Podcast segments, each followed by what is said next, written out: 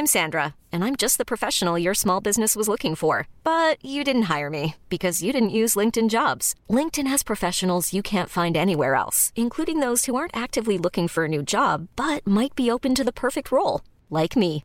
In a given month, over 70% of LinkedIn users don't visit other leading job sites. So if you're not looking on LinkedIn, you'll miss out on great candidates like Sandra. Start hiring professionals like a professional. Post your free job on linkedin.com/achieve today. Escuchas. Escuchas un podcast de Dixo. Escuchas Linterna Mágica con Miguel Cane. Por Dixo. Dixo. La productora de podcast más importante en habla hispana.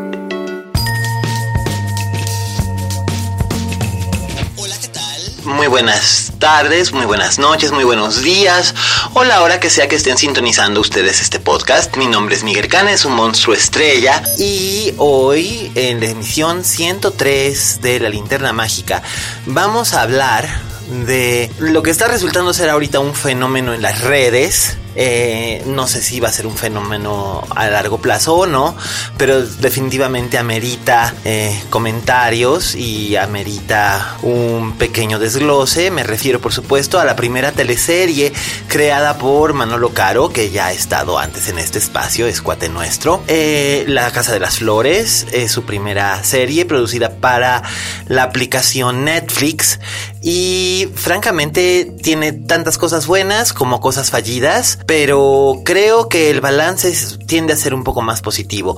Pero ¿qué les parece si antes vamos con el crítico de cine más famoso de los 125 municipios que componen el estado de Jalisco?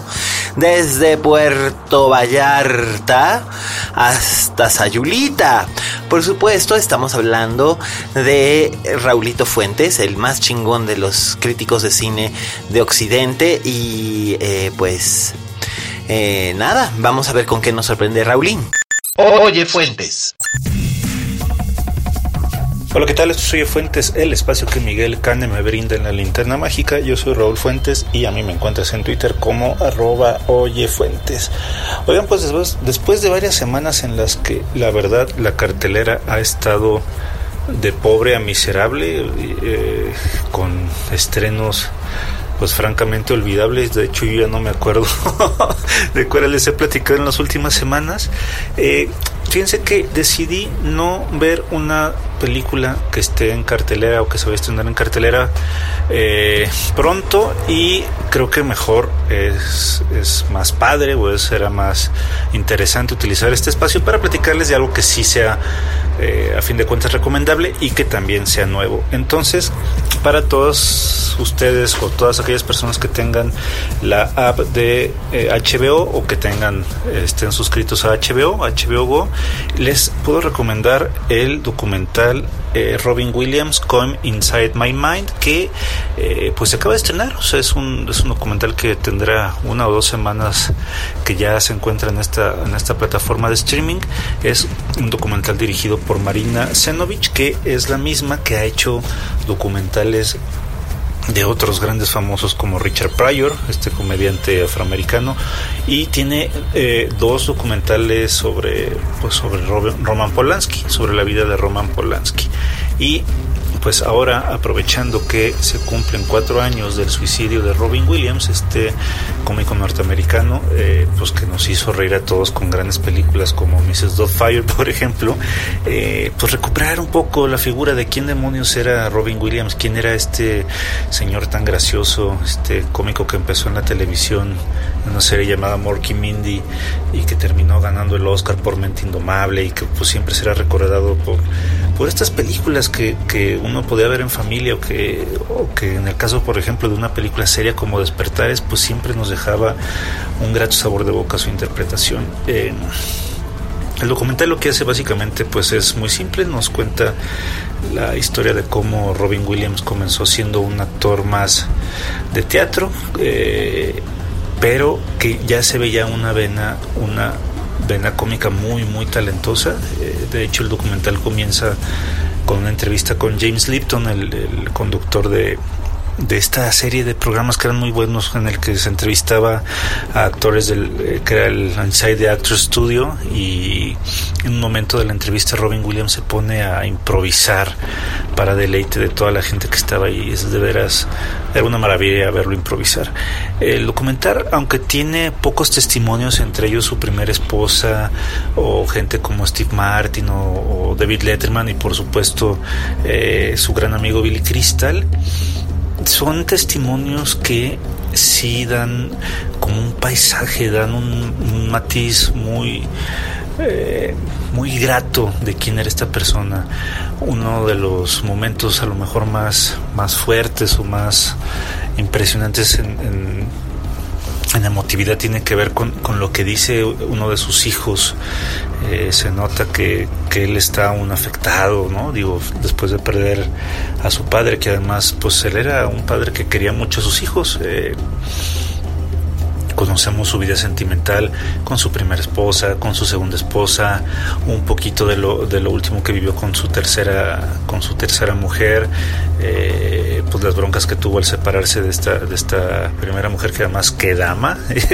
Yo la verdad es que no conocía a ninguna de las esposas de Robin Williams y, esta señora ahorita que se que da estos testimonios sobre su vida porque pues también Robin Williams fue víctima del escándalo cuando eh, supuestamente se le se le acusó en los tabloides de haber dejado a esta mujer fuerza con la niñera, pues esta mujer pues sí defiende que, no fue así, ¿no? Y, con una entereza y con una firmeza, eh, pues defendiendo que más bien si la relación se había terminado pues era por factores externos eh, o que no tenían que ver con otra mujer, eso a mí me pareció como muy, muy padre verlo en este testimonio.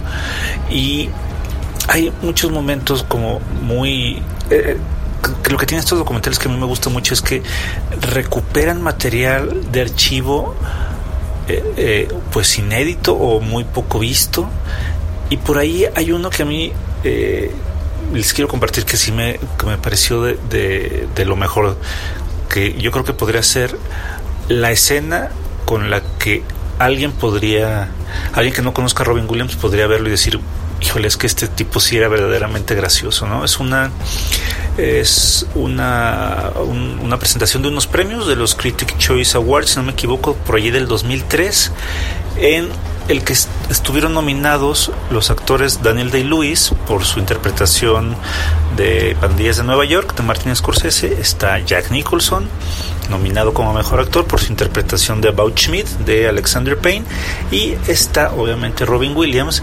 Eh, eh, por la película de One Hour Photo de Mark Romanek. No sé si recuerdan esta película en la que él interpreta eh, pues a un tipo obsesionado con una familia. Él trabaja en un en, uno de estos eh, como tipo ¿cómo se llaman? Como estos locales en los cuales se, revelan fotografías que pueden ser dentro de las farmacias o locales propios. Bueno, pues ellos tres estuvieron nominados y lo más chistoso de, ver este, este momento en el que Salma Hayek dice quién es el ganador, pues la verdad es que no fue un ganador, fueron dos. Eh, eh, esa vez ganaron tanto Jack Nicholson como, como Daniel Day-Lewis y eh, pues aprovecha Jack Nicholson el momento en el que agradece este premio empatado con Daniel Day-Lewis para invitar a Robin Williams a que dé unas palabras y como les decía de su, de su improvisación, ahí se nota la genialidad del tipo, ¿no? Agradeciendo eh, tanto a Daniel Day-Lewis como a Jack Nicholson por, por el papel que acaba de recibir, eh, agradeciendo a todos los presentes, que entre ellos está, pues está Steven Spielberg, por ejemplo, está Michael Douglas, está Catherine Zeta-Jones, eh, creo que por ahí vi a Dustin Hoffman, hay muchísimos de los grandes actores de los que pues, siguen todavía trabajando desternillados de risa porque pues verdaderamente Robin Williams pues sí era, o sea, sí era, sí armaba una diferencia eh, cuando estaba que cuando no estaba. También, pues hay mucho material de archivo de estos comic relief, de estos tipos teletones que hizo junto con Billy Crystal y con y con Whoopi Goldberg. Eh, obviamente eh, escenas borradas de películas, escenas de sus películas más memorables y todo eso hace un retrato muy íntimo, diría yo, de, de, quién era este hombre que, pues, que nos dejó hace cuatro años. Creo que eh, si ustedes son fans de Robin Williams o, han visto alguna película, o, por supuesto pienso en la Sociedad de los Poetas Muertos, si lo ubican por estas, estos pues, grandes clásicos, creo que es una muy buena oportunidad de, de, saber quién, quién era Robin Williams más allá de, de, los personajes que interpretaba en la pantalla. Les recuerdo, este documental está en HBO Go, o lo pueden ver también en, en HBO, si este, puse las cosas nomás de ver la, la programación para saber a qué hora y qué día está. El documental se llama Robin Williams, Come, Inside My Mind. Y pues nada, de veras que me parece que es una recomendación diferente, ya para no hablar de tanta cochinada que hay últimamente en cartelera, pues esta es mi recomendación de la semana. Si ustedes ya lo vieron o si tienen oportunidad de verlo, pues platiquémoslo. Me parece que también platicar de documentales es pues es parte de, la, de la cultura y del crecimiento de, cualquiera de nosotros como cinéfilos. Entonces, les recuerdo, yo estoy en Twitter como arroba oyefuentes, yo soy Raúl Fuentes y les agradezco muchísima su atención. Hasta luego. Escuchas. Escuchas. Linterna Mágica. Fixo. Gracias Raúl, bueno pues ya lo escucharon y creo que harían ustedes bien en escuchar los consejos de Raúl Fuentes porque además de que es una persona que realmente sabe lo que dice, no es malvibroso ni se enoja con la gente como otros críticos que yo conozco. Pero bueno, eh, vamos a empezar a hablar entonces de La Casa de las Flores. ¿Quién es Roberta? Es la amante de mi papá. ¿Papá?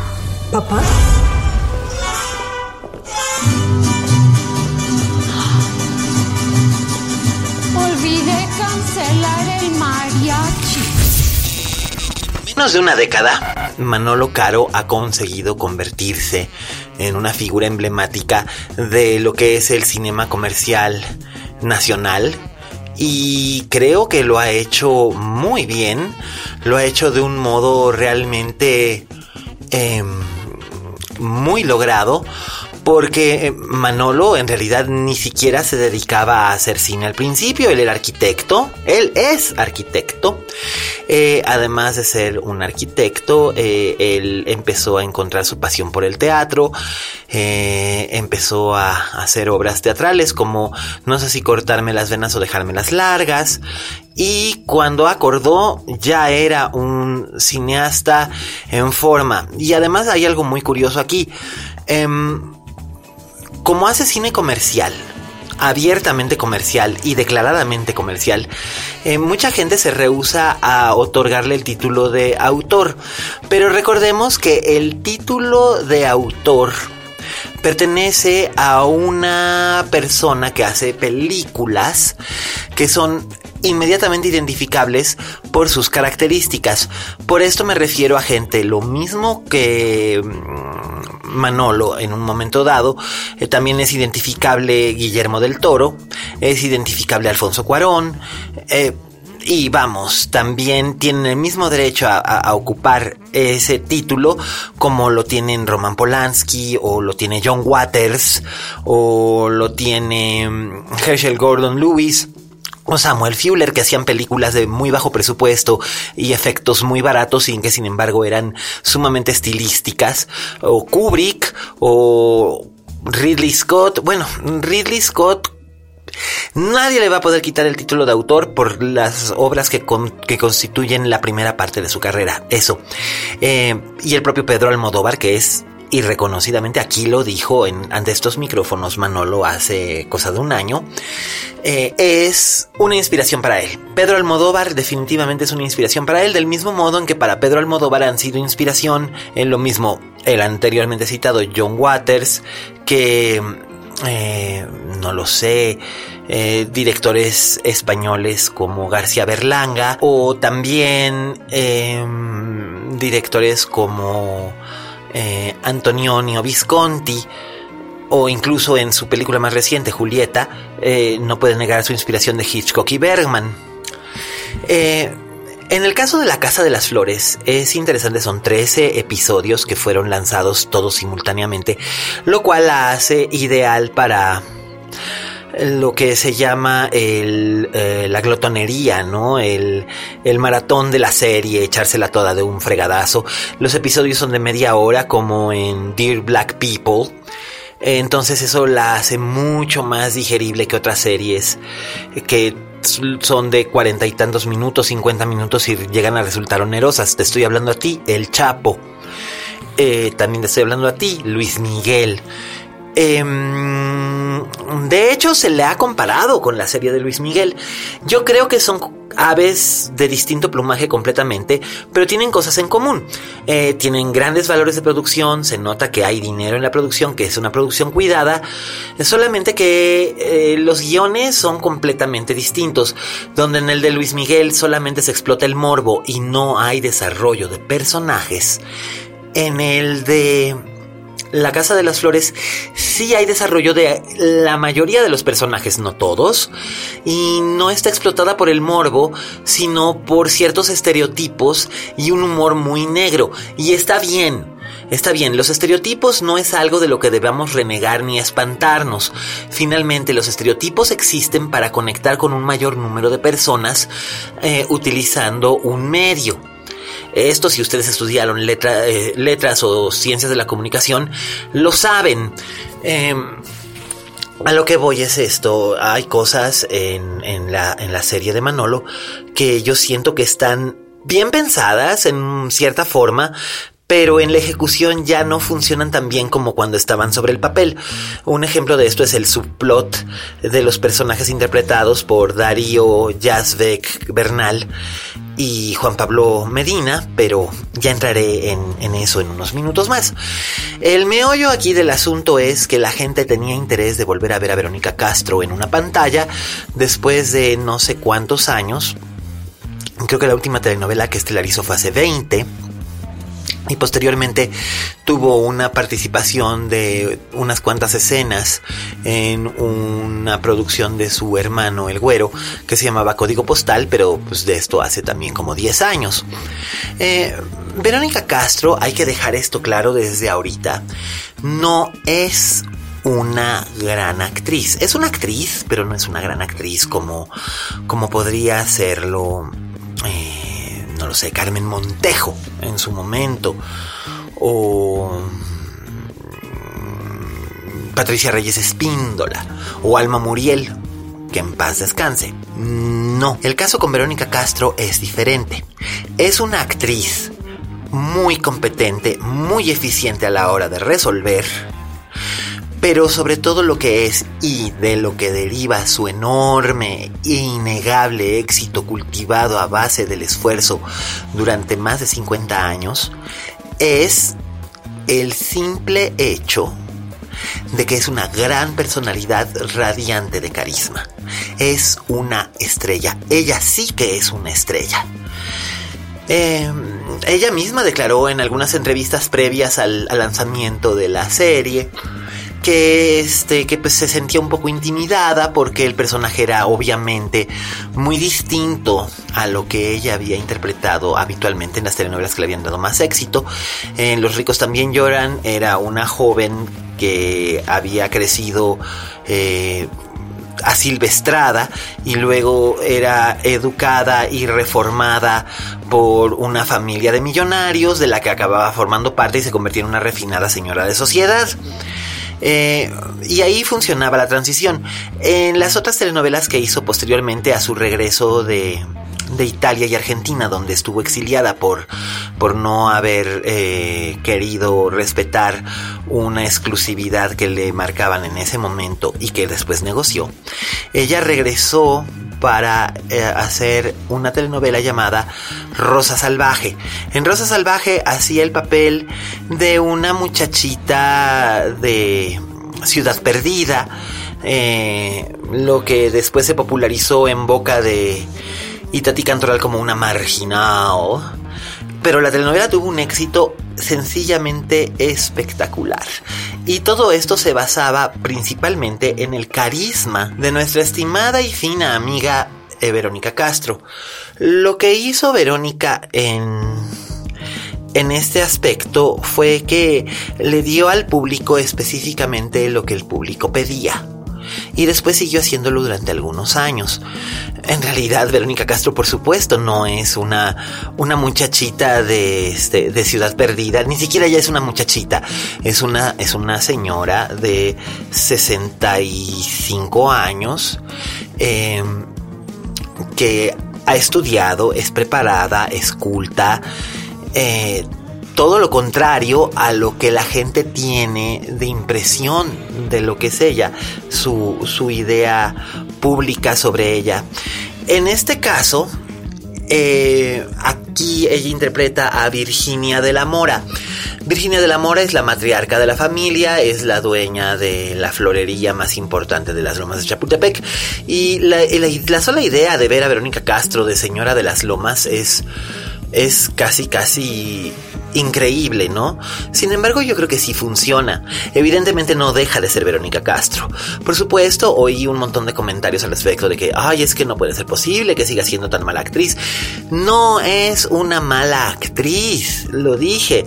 Es una actriz eficiente, pero en realidad todo lo que de ella depende es su maravillosa, su increíble carisma.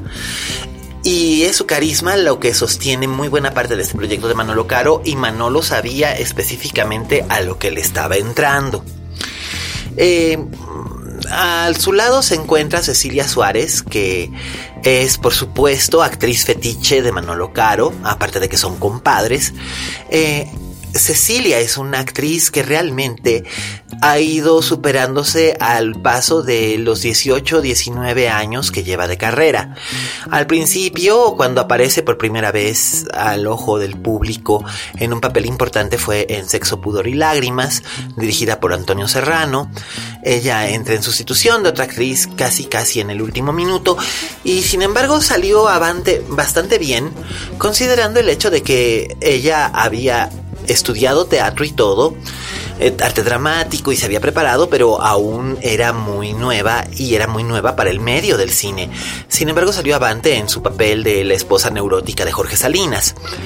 Eh, con el tiempo fue seleccionando mejor sus proyectos, eh, películas como Párpados Azules o Buenas noches papá, cintas mucho más íntimas, mucho más personales, muy bien realizadas. Y lo mismo en el mismo año podía hacer cosas fascinantes como Las Oscuras Primaveras, iba a decir piernaderas, en Las Oscuras Primaveras de Ernesto Contreras, con Chema Jaspic e Irene Azuela donde es una criatura frágil y vulnerable, y por otro lado podría participar en churros espantosos como Macho del mismo Toño Serrano, que es una cosa abyecta. Este, y aquí lo dijimos, macho, es una cosa realmente abyecta e imperdonablemente eh, homofóbica. Pero bueno, no voy a hablar de esa cosa, sino de La Casa de las Flores y de Cecilia Suárez en particular. Porque ella creo que realmente es la que se lleva la serie metida en la bolsa. Y no cualquier bolsa. Eh, trae unos accesorios espectaculares. Y lo mejor, el mejor accesorio que tiene su personaje de Paulina de la Mora es su tono de voz, que es así, su frase. Ay, olvidé cancelar el mariachi. Esa frase ya quedó para la historia. Lo siento por Cecilia porque un montón de gente le va a pedir que diga eso cuando esté en algún lugar público o a la salida de alguna función de teatro y de verdad lo siento porque me tocó ver en alguna ocasión a Itati Cantoral saliendo de, la Casa del Lago de una función teatral y había gente que le estaba esperando únicamente para que dijera ¿Qué haces? Besando a la lisiada, maldita lisiada. Y cuando ya les había hecho la voz y se había tomado fotos con ellos y todo, siguió conversando conmigo y le dije, oye, que este, qué difícil debe ser esto, ¿no? Y me dice, bueno, sí, es difícil, pero pues es el público y es el público al que me debo. Así que me imagino que Cecilia lo tomará con una filosofía similar, pero es que realmente el personaje está tan bien bordado que se vuelve entrañable. Ahora bien, He aquí el meollo del asunto. De los tres hijos de la familia de la Mora, que son eh, Cecilia, Aislinn Derbez y el joven Jasbeck Bernal, eh, el personaje que está mejor construido, mejor delineado y mejor escrito es el de Cecilia. Y eso se nota claramente. Aislinn Derbez hace un muy buen trabajo. Yo cada vez me convenzo más de que en realidad la gente le tiene mala fe únicamente por el apellido de Derbez, que no deberían porque finalmente no es solamente el apellido de Eugenio, sino que es el apellido de su legendaria abuela, doña Silvia, que Silvia Derbez es y seguirá siendo una de las grandes luminarias del cine nacional y de la televisión nacional y pionera del género de la telenovela, que aunque lo nieguen con todos los dientes, todo el mundo ve. Eh, o veía, o ve, en fin, ve. Eh, eh, Aislinn tiene un personaje, Elena, la hija de en medio, que está bien planteado, pero después no se desarrolla muy bien y la resolución de hecho de su conflicto es eh, malita. En realidad es eh, como X, como dirían en la, en la propia serie. Y es una lástima porque es una muy buena actriz y tiene muy buena química con los actores con los que tiene intereses románticos. Pero por desgracia de esas cosas no sale absolutamente nada. Y luego está el caso del joven eh, Darío Jasbeck Bernal y de Juan Pablo Medina. Juan Pablo eh, me sorprendió mucho en esta interpretación porque sentí que era una interpretación sincera y muy bien armada de un hombre homosexual muy varonil para varonil, como los que piden en Grindr. Esa es la única cosa irritante que me encontré ahí. Este Mm, profesionista, bla, bla, bla, bla, bla, bla, que luego resulta ser que sí tiene matices, pero son muy sutiles. Sin embargo, creo que está bien que sean sutiles porque funcionan. Eh, a mí Juan Pablo yo lo había descubierto desde Soy tu fan y luego en Drenaje Profundo y siempre he tenido como una especie de relación ambigua o ambivalente con su trabajo. Eh, sobre todo porque pues no lo sé, a veces lo sentía como que muy forzado.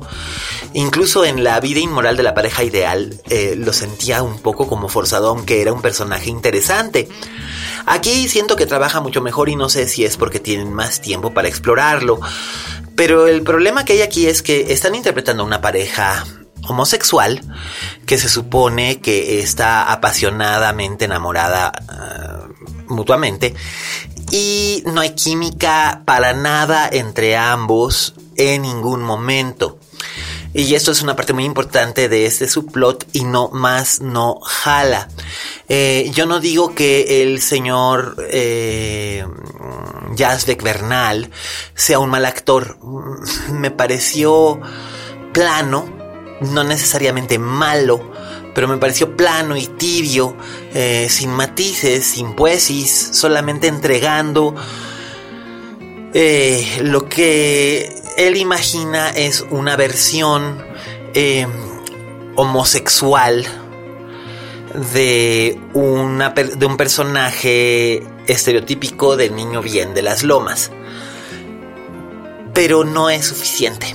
Tiene muchos más matices Medina y por lo mismo fracasa totalmente ese, ese subplot y aunque la resolución es algo que es importante y que se supone que es un gancho para una posible segunda temporada, es por él que se siente fría y ñanga. Y es una pena porque todas las otras tramas y subtramas, mal que bien, van creciendo y se van desarrollando.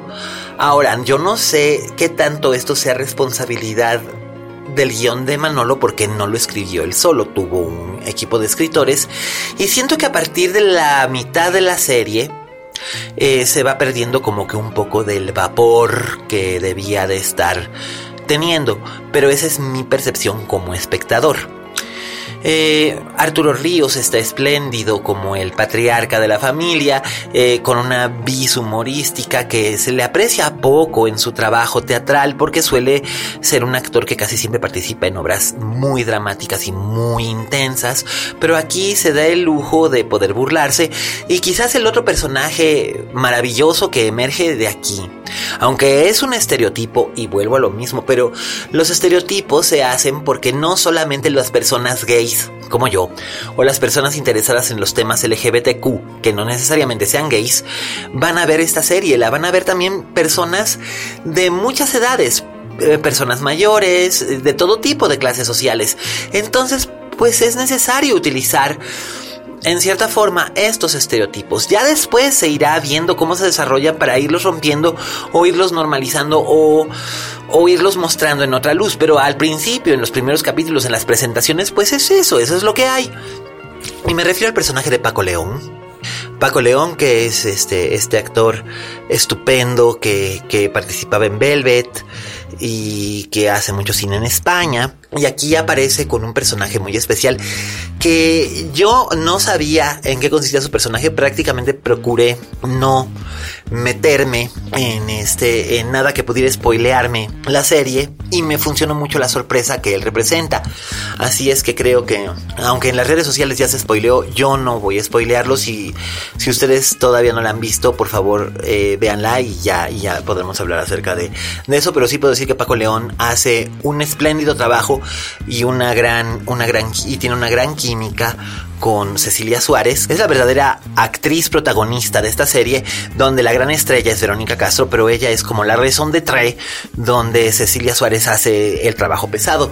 Hay elementos que no me gustan, como por ejemplo eh, que sea a veces un poco derivativa de otras series como Weeds o de otro tipo de películas. Eh, pero creo que eh, no está tan mal porque finalmente no está hecha para darme gusto nada más a mí y a mí sí que me gustó. Em, y también hay otro elemento que, por ejemplo, yo descartaría para las siguientes temporadas y creo que Manolo ya lo tiene pensado porque después ya no lo utiliza. Es este la voz en off de un personaje eh, ya muerto que es algo que, bueno, desde 2004 con Desperate Housewives ya se usaba y que francamente sería mejor perder en una segunda temporada para poder, eh, para poder no necesitar esa exposición y contar bien la historia de los personajes. Eh, también está Luis de la Rosa que hace el papel de Luis Miguel adolescente, hace un trabajo bastante decente como un adolescente rebelde. Eh, definitivamente la gran Norma Angélica en el papel, en el papel de la doméstica astuta, que, es la que realmente sostiene la cordura en la casa. Eh, por ahí también aparece en, una aparición cameo eh, Francisco de la Reguera, Trento de la Reguera, que eh, interpreta al Juanpi, un narcotraficante glamoroso y socialité. Y, es muy divertido. O sea, la verdad es que se lo pasa uno, uno bien. Y creo que finalmente eh, el arte no es, debe estar reñido con el entretenimiento. La, serie está bien fotografiada, está bien ambientada. Eh, hay muy buenas actuaciones. El diseño de vestuario es, sencillamente espectacular.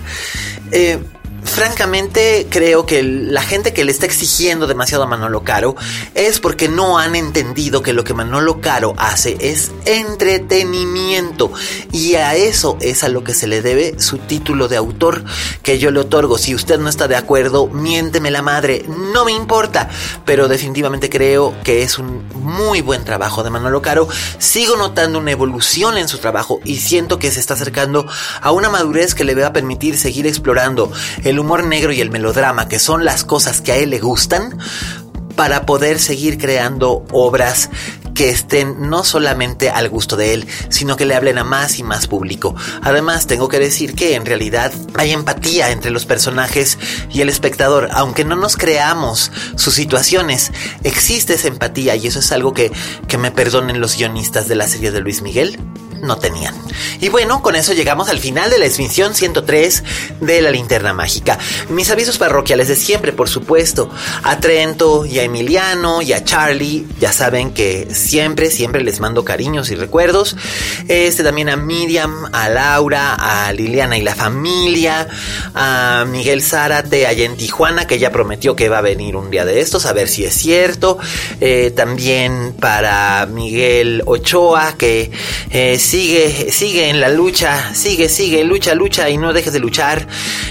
Pipe, sigo escribiendo, no te fallo, no te fallo, no te fallo, te mando un gran abrazo y cariños para todos.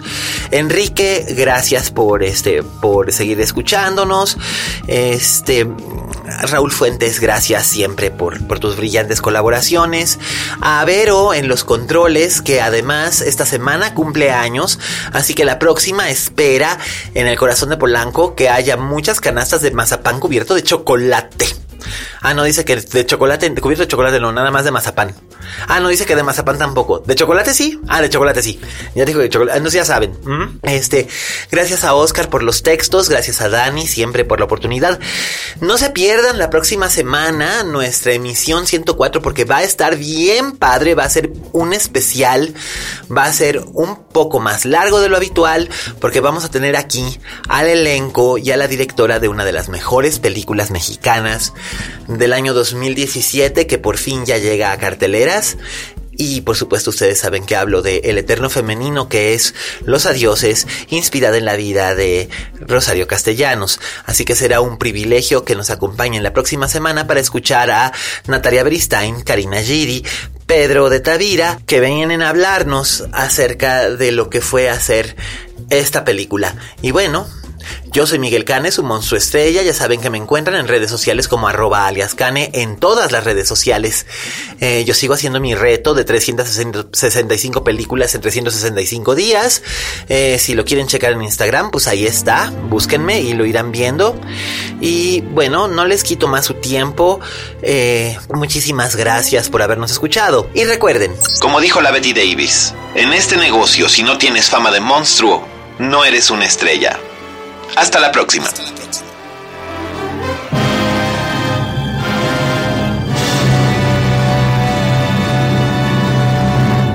Dixo presentó Linterna Mágica con Miguel Cane.